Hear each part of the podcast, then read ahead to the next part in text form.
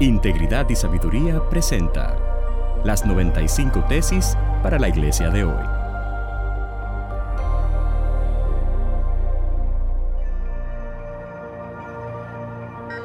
Tesis número 4 para la iglesia latinoamericana de hoy.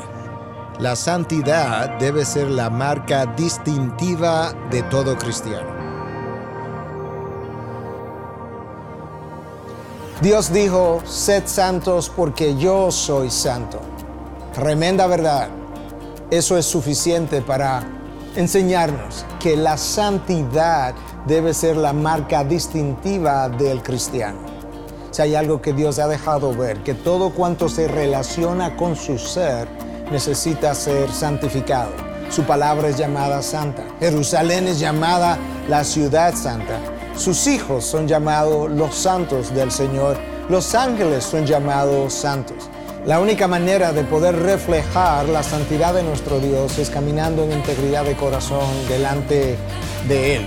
La falta de santidad en la vida de los cristianos no es más que una reflexión de la trivialización de Dios en nuestros días. El pecado de la iglesia del siglo XX y XXI es justamente lo que acabo de decir. Un Dios pequeño producirá una vida de santificación igualmente pequeña y producirá una adoración en los adoradores de igual tamaño. Nosotros necesitamos levantar lo que es la imagen caída de nuestro Dios, dejada caer por el predicador de nuestros días.